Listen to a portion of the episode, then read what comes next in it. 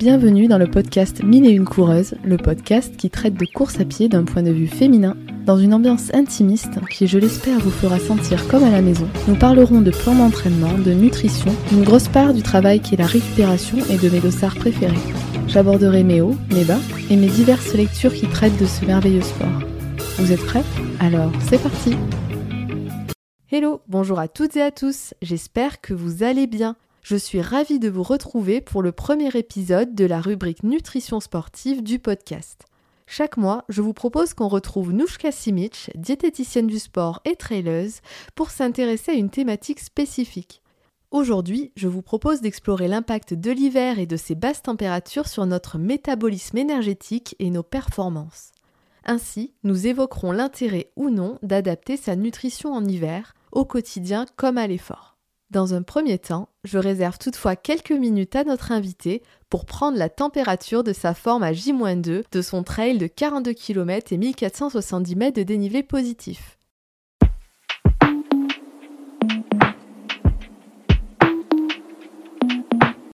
Hello Nouchka, ça va? Salut Elodie, ça va et toi? Ah, nickel. Merci euh, de nous retrouver aujourd'hui pour euh, aborder une nouvelle thématique qui est d'actualité, courir en hiver, et notamment avec euh, l'aspect nutrition pour essayer d'aller voir s'il y a moyen avec la nutrition de performer même quand il fait très froid. Et avant ça, je te propose de nous raconter un petit peu comment tu te sens avant ta course de samedi. Je crois que c'est le trail des Muiselles, des Lumières des Muiselles. Des lumières de la Muselle, tu étais presque, c'est ça. ok, on va là-dessus. C'est savoir comment tu te sentais à J-2 et puis nous dire euh, comment tu envisages de courir. Eh bien, écoute, je me sens euh, bien. Le, le, trait des lumières de la Muselle, pour ceux qui ne connaissent pas, il y a trois formats. Il y a, un 10 km, un 21 km et un 42. Donc moi, je cours sur le 42 km.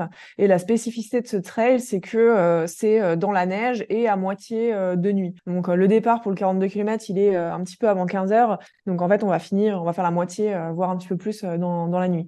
Donc, euh, il y a cette difficulté-là, euh, la difficulté de la neige, et puis, euh, et puis par contre, bah, moi j'aime bien, ça va être, ça va être cool. Ça me met un petit objectif dans l'hiver justement pour couper un peu, et puis mettre un dossard pour rester motivé, parce que parfois ça va être un peu compliqué quand on ne fait pas de course pendant plusieurs mois.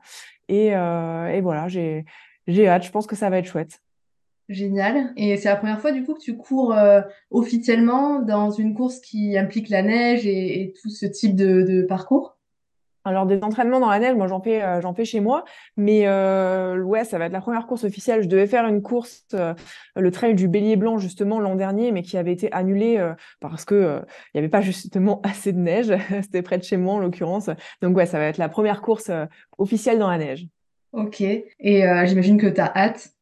Ouais, j'ai hâte, euh, j'ai hâte, ça va être cool euh, déjà de, remettre un dossard et puis euh, de croiser un petit peu de monde. Moi, j'aime bien l'ambiance course parce que je rencontre des gens que je connais, d'autres que je connais pas, mais qui, me connaissent des réseaux.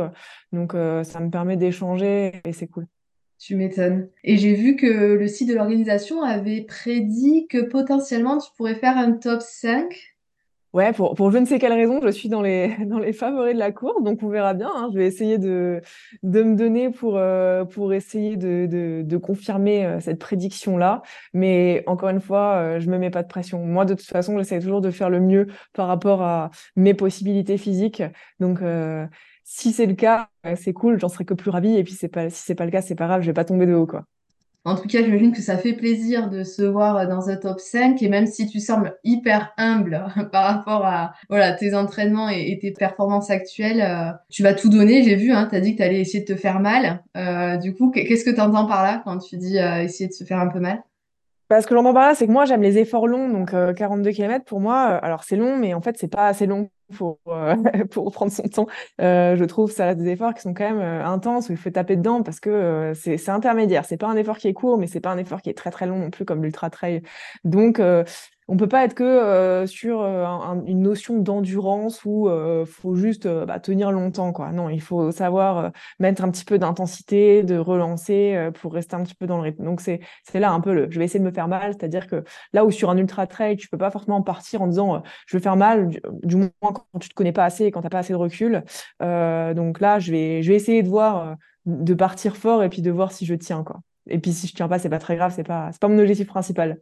Ok, je comprends. Euh, ben nous, on te souhaite euh, de juste kiffer ta course. Effectivement, c'est la base. Et puis, si tu nous fais un top 5, bah, c'est tout Ce bénef. sera chouette. Ouais, carrément. C'est ça. Euh, donc, je te propose là qu'on passe sur la partie thématique du jour, sur la nutrition en hiver, que ce soit à l'effort ou au quotidien.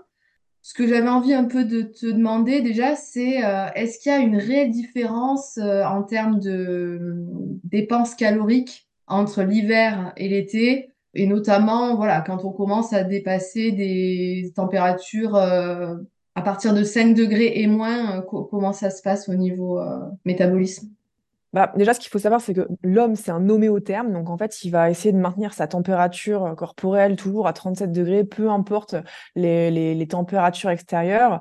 Donc, on a euh, bah, l'hypothalamus qui va justement réguler euh, les mécanismes qui vont être mis en place pour soit augmenter la température corporelle, soit pour euh, diminuer la température corporelle.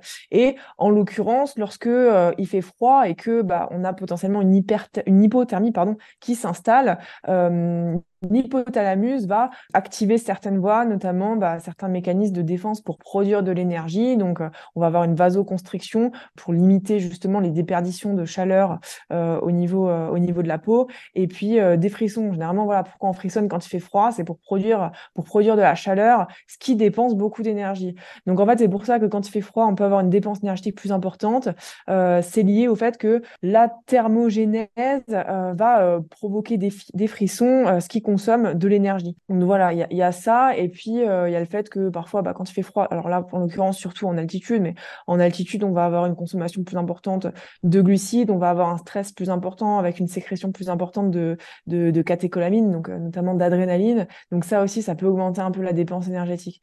Donc voilà pourquoi, en fait, euh, on peut avoir une dépense plus importante parce que bah, on a des besoins liés à la régulation de la température corporelle. Ok, dans ce cas, euh, j'ai envie qu'on vérifie un petit mythe. Est-ce que du coup, euh, on doit manger plus gras en hiver et est-ce qu'il faut se jeter sur euh, les premières raclettes venues? Tout est relatif, hein. Je suis pas en train de dire qu'on dépense 1000 calories en plus par heure. je suis même pas sûre que ça se compte en centaines de calories. Mais euh, non, euh, j'aimerais te dire oui, mais non. Globalement, généralement, de façon, l'hiver, on va instinctivement manger euh, plus gras, manger plus calorique. L'hiver, c'est propice aux repas un petit peu plus réconfortants, où on va se faire un peu plus plaisir. Là où l'été, on va avoir envie de, plus, de trucs plus frais, de salades, de fruits, etc. Là, c'est clair que c'est propice à ça. Donc, je dirais qu'en fait, instinctivement, on va manger plus, donc pas besoin de se de s'autoriser encore plus à manger plus en fait c'est pas non on n'est pas dans, dans ce déséquilibre là mais ce que moi j'observe parfois enfin ce que j'observe ce qu'on peut observer tout le monde peut observer généralement on est tous plus lourds l'hiver que l'été. On a euh, une petite prise de poids au moment de l'hiver et puis généralement le poids il se régule un peu au, au, à partir de, du printemps été et ça c'est d'autant plus significatif chez les coureurs à pied qui souvent ont leurs courses euh, bah, au printemps, à l'été, euh, au printemps surtout pour, euh, euh, les coureurs sur route et puis pour les trailers, ça va être surtout l'été. Donc généralement, quand on fait du trail, typiquement, on va être beaucoup plus, enfin beaucoup plus, un peu à beaucoup plus lourd l'hiver que l'été. Et l'été, on va être beaucoup plus affûté. Donc voilà, on va manger plus naturellement parce qu'on va être attiré par d'autres aliments. Ok, et je te confirme parce que pour ma part, c'est ça. Là, je suis à plus 3 kilos euh, par rapport à mon poids, euh, on va dire performance en été, pour revenir à ce qu'on disait la dernière fois. Et euh, je sais pas si tu as vu, mais euh, pour le coup, c'est pas du tout une traileuse. Euh, Alice Finot qui a euh, partagé sa courbe de poids en fonction euh, voilà, des périodes quand elle est très active euh, et, et, peu active. Et j'ai trouvé ça super parce qu'on voit vraiment une différence significative. Hein, quand même, plus 4 kilos, on peut se dire que c'est énorme quand on fait pas de sport. Et finalement, quand on est dedans, ben, ça se régule, hein, ça, ça change. Et encore, hein, tu as, certains trailers euh, qui prennent euh, 8 kilos hein, entre euh, l'été et l'hiver. euh, donc 4 kilos, moi, ça me, ça me choque pas du tout, quoi. Clairement pas. Bon, après, c'est une coureuse euh, sur piste, donc c'est aussi différent, oui. j'imagine. Mais euh, ouais, ok, ça te surprend pas. Je pensais pas que c'était autant, par contre, chez ah, ça, ça, peut. Il y a des personnes qui gardent un poids stable toute l'année, hein, j'en connais. Hein, ils sont euh, réglés. Euh, au gramme près et ça bouge pas du tout. Puis d'autres vont avoir des petites variations et puis d'autres vont avoir des grosses variations quoi.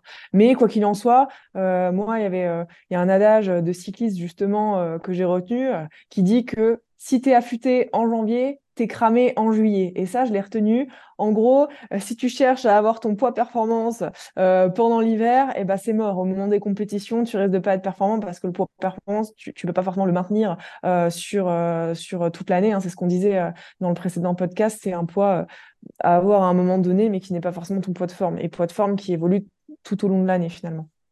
Mmh, tout à fait, ouais. Et je crois que je connaissais cet adage et, et ouais, c'est c'est intéressant, je pense, pour tout le monde d'avoir ça en tête, même si voilà, chacun peut être différent et comme tu le dis, t'en connais qui gardent le même poids, mais c'est c'est cool à avoir en tête.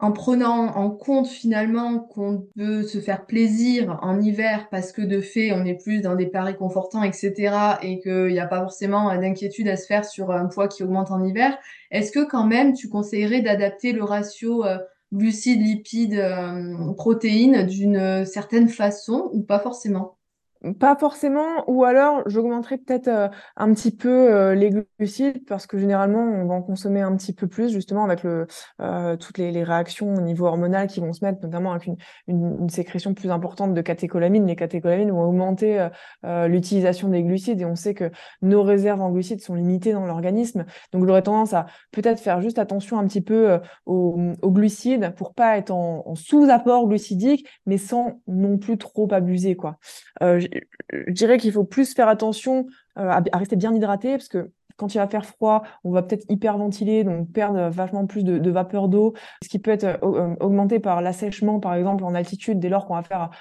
des sports, des sports d'hiver. Et puis généralement, surtout, on a moins soif, on a moins soif l'hiver, donc en fait, on peut se déshydrater plus facilement. Même si les pertes hydriques et hydroélectrolytiques sont moins importantes par rapport à l'été, parce qu'on va beaucoup plus transpirer l'été, la réhydratation volontaire, elle va être un peu moins importante, donc il faudra faire gaffe à ça. Quoi. Et puis, euh, faire attention aux glucides aussi, parce que à l'effort, pareil, on va avoir moins faim, moins la sensation de faim, donc on va avoir tendance à spontanément moins se réalimenter.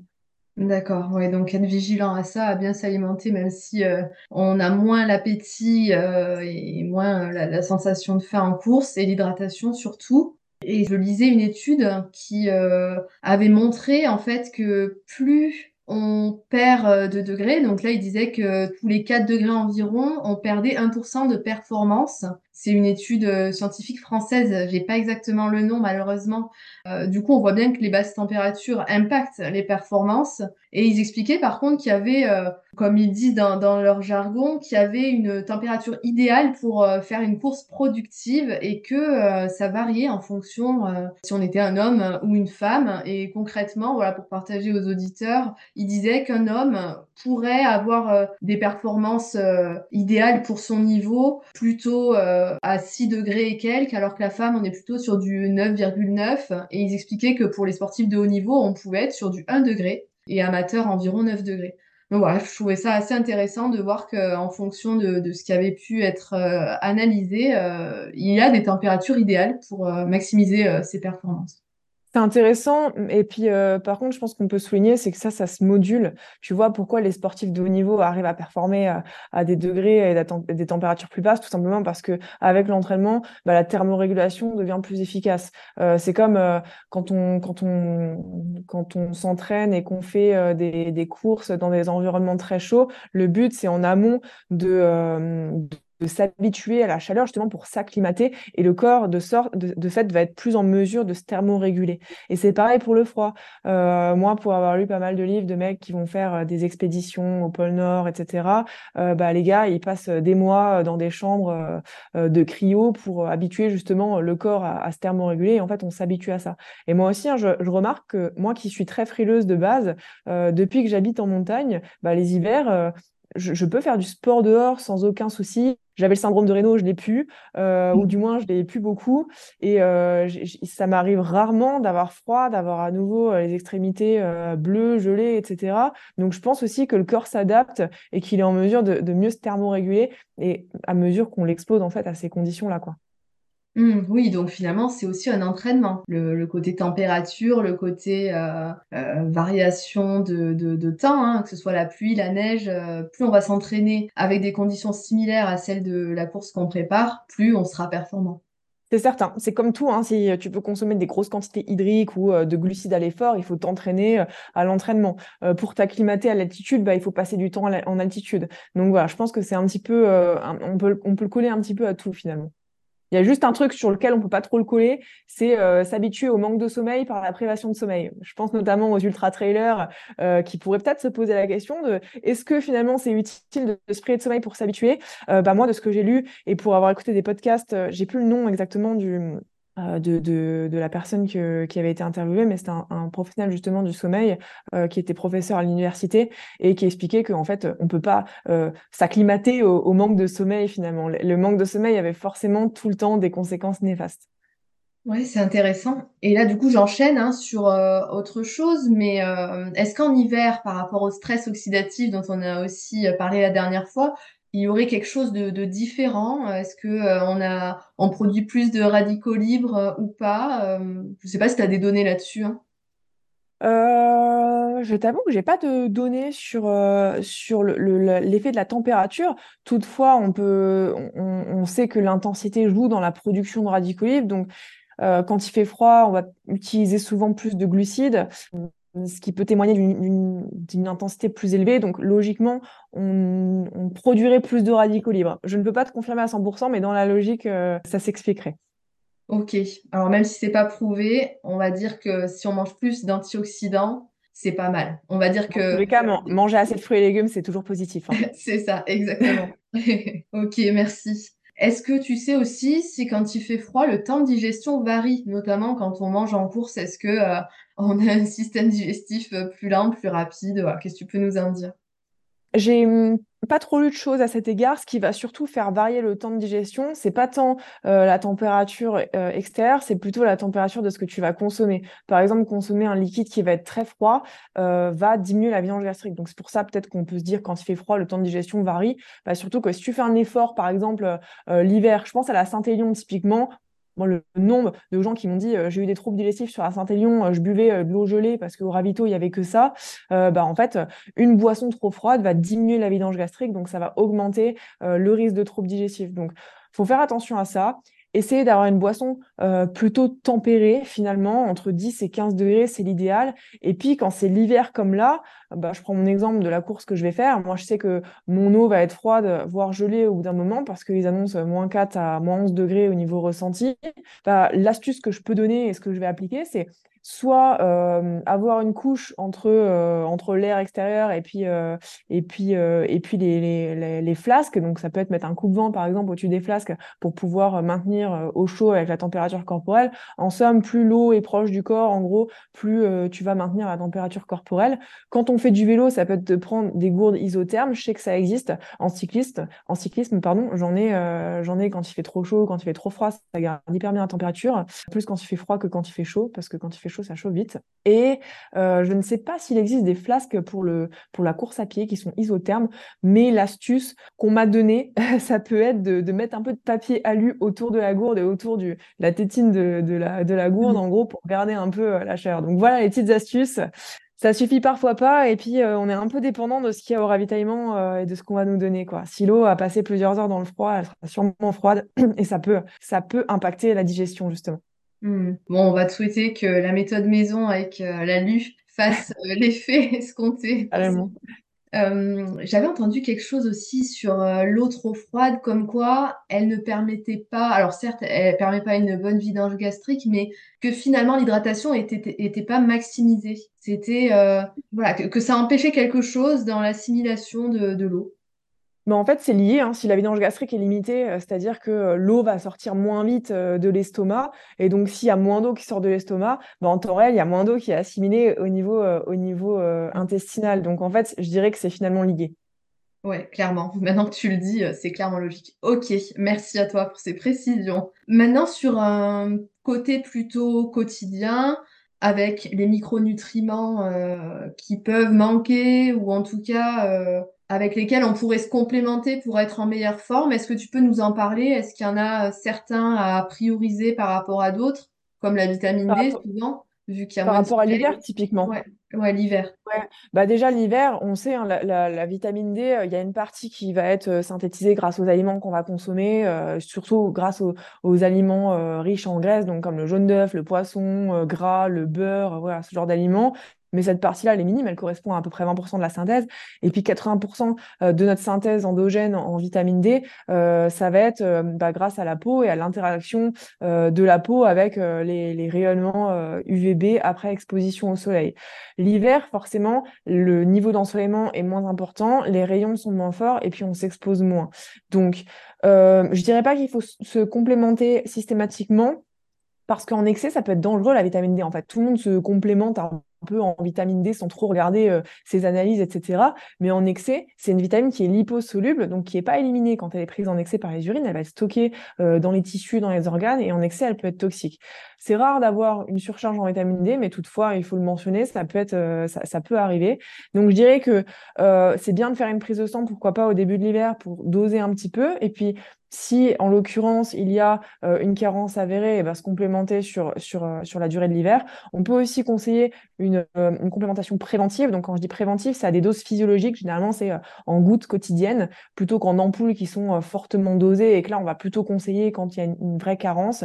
Donc, en gouttes quotidiennes, au moins, on est à dose physiologique et on sait qu'il n'y a pas trop de risque d'excès. Donc, voilà, la vitamine D, il faut faire attention à ça. On sait qu'une diminution de la vitamine D, ça diminue les synthèses au niveau du système immunitaire. Donc, ça, ça augmente le risque d'infection euh, et de maladie. Et puis, ça diminue aussi euh, les performances sportives euh, parce que la vitamine D va jouer un rôle au niveau neuromusculaire. Donc, une importance toute particulière à la vitamine D, évidemment.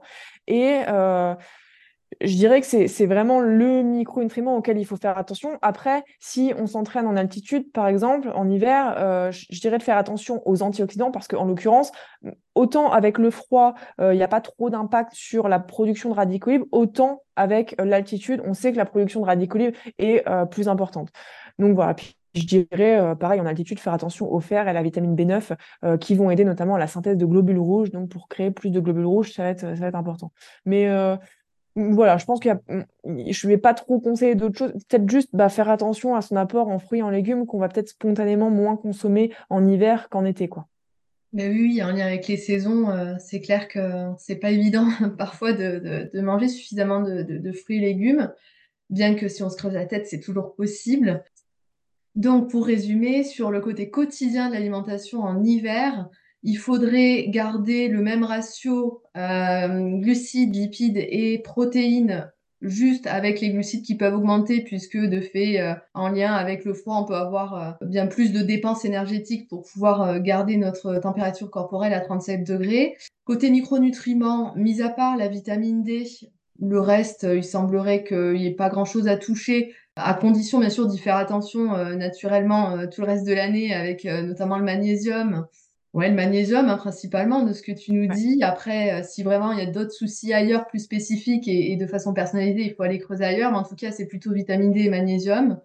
Et on peut aussi, du coup, au quotidien, manger euh, avec des plats bien plus réconfortants et de fait prendre du poids, mais sans que ce soit très grave, puisqu'après, ça se repère. Et côté plutôt effort maintenant, tu nous disais que il fallait faire attention à l'hydratation, qu'elle soit pas, que l'eau soit pas trop froide, puisque de toute façon, ça va venir empêcher l'assimilation de l'eau, mais au niveau de la vidange gastrique, c'est compliqué, donc il peut y avoir aussi des troubles digestifs. Euh, voilà, il y a des choses à aller euh, creuser de ce côté-là. Par rapport à ça, j'ai quand même une petite question. Vu qu'on peut, comme toi samedi, avoir des boissons qui gèlent ou en tout cas, du coup, qui vont être moins assimilées, est-ce que tu penses qu'il faut davantage manger solide sur un trail comme ça? Si, justement tu n'arrives pas à boire assez avec une, boisson pardon, euh, assez glucidique. Mais je vais quand même favoriser la boisson parce que généralement, euh, les glucides contenus dans la boisson sont mieux assimilés que euh, les aliments parce que les aliments, il va y avoir tout le processus de digestion qui prend beaucoup plus de temps. Entre les boissons que tu vas consommer, entre les, pardon, les glucides que tu vas consommer via ta boisson d'effort et les glucides que tu vas assimiler euh, avec une barre, bah, le digestion, il va être trois fois plus rapide, voire quatre fois plus rapide avec, euh, avec la boisson. Donc il y a ça, et puis il y a le fait que généralement on a moins faim. Euh, quand on a froid, on n'a pas envie de sortir une barre, de l'ouvrir, euh, de la manger. Euh, on ressent déjà pas la faim, puis on n'a pas envie de faire cet effort-là. Donc c'est peut-être plus facile de boire. Donc je dirais que dans la mesure du possible, il faut quand même privilégier la boisson. Par contre, bien sûr, si on n'y arrive pas, si l'eau est gelée, si ça devient difficile de, de s'hydrater, bah, plutôt que d'éviter de et mal s'hydrater et mal s'alimenter, bah, on va au moins optimiser l'alimentation en ayant d'autres choses à côté. quoi. D'accord, ouais, il faut avoir peut-être sa ration de secours euh, solide si vraiment on a un souci, mais on maximise l'hydratation. Ok, super. Merci à toi. Je crois que j'ai pas d'autres questions. Tu as répondu euh, à toutes mes interrogations de façon euh, très efficace. Donc je te propose qu'on se revoie bientôt pour d'autres thématiques que je ne prononcerai pas aujourd'hui pour garder le suspense. Et je te souhaite à nouveau bonne chance pour samedi. À bientôt. À bientôt. L'épisode est maintenant terminé, j'espère que la thématique vous aura plu. Pour ma part, ça a été extrêmement enrichissant, j'ai appris euh, de nouvelles choses, ça me sera bénéfique personnellement et j'aime à me dire que pour vous aussi, ça vous sera utile et que vous aurez appris des choses. Je vous remercie à nouveau pour tout le soutien que vous me faites parvenir sur les réseaux, notamment Instagram, puisque je suis pas encore très douée pour développer ma com ailleurs. Merci pour toutes les personnes qui ont euh, mis une petite note au podcast sur leur plateforme d'écoute. Énormément au rayonnement du podcast et donc à l'agrandissement du nombre d'auditeurs. Je vous souhaite euh, une excellente fin de semaine et surtout n'oubliez pas de prendre soin de vous. À la semaine prochaine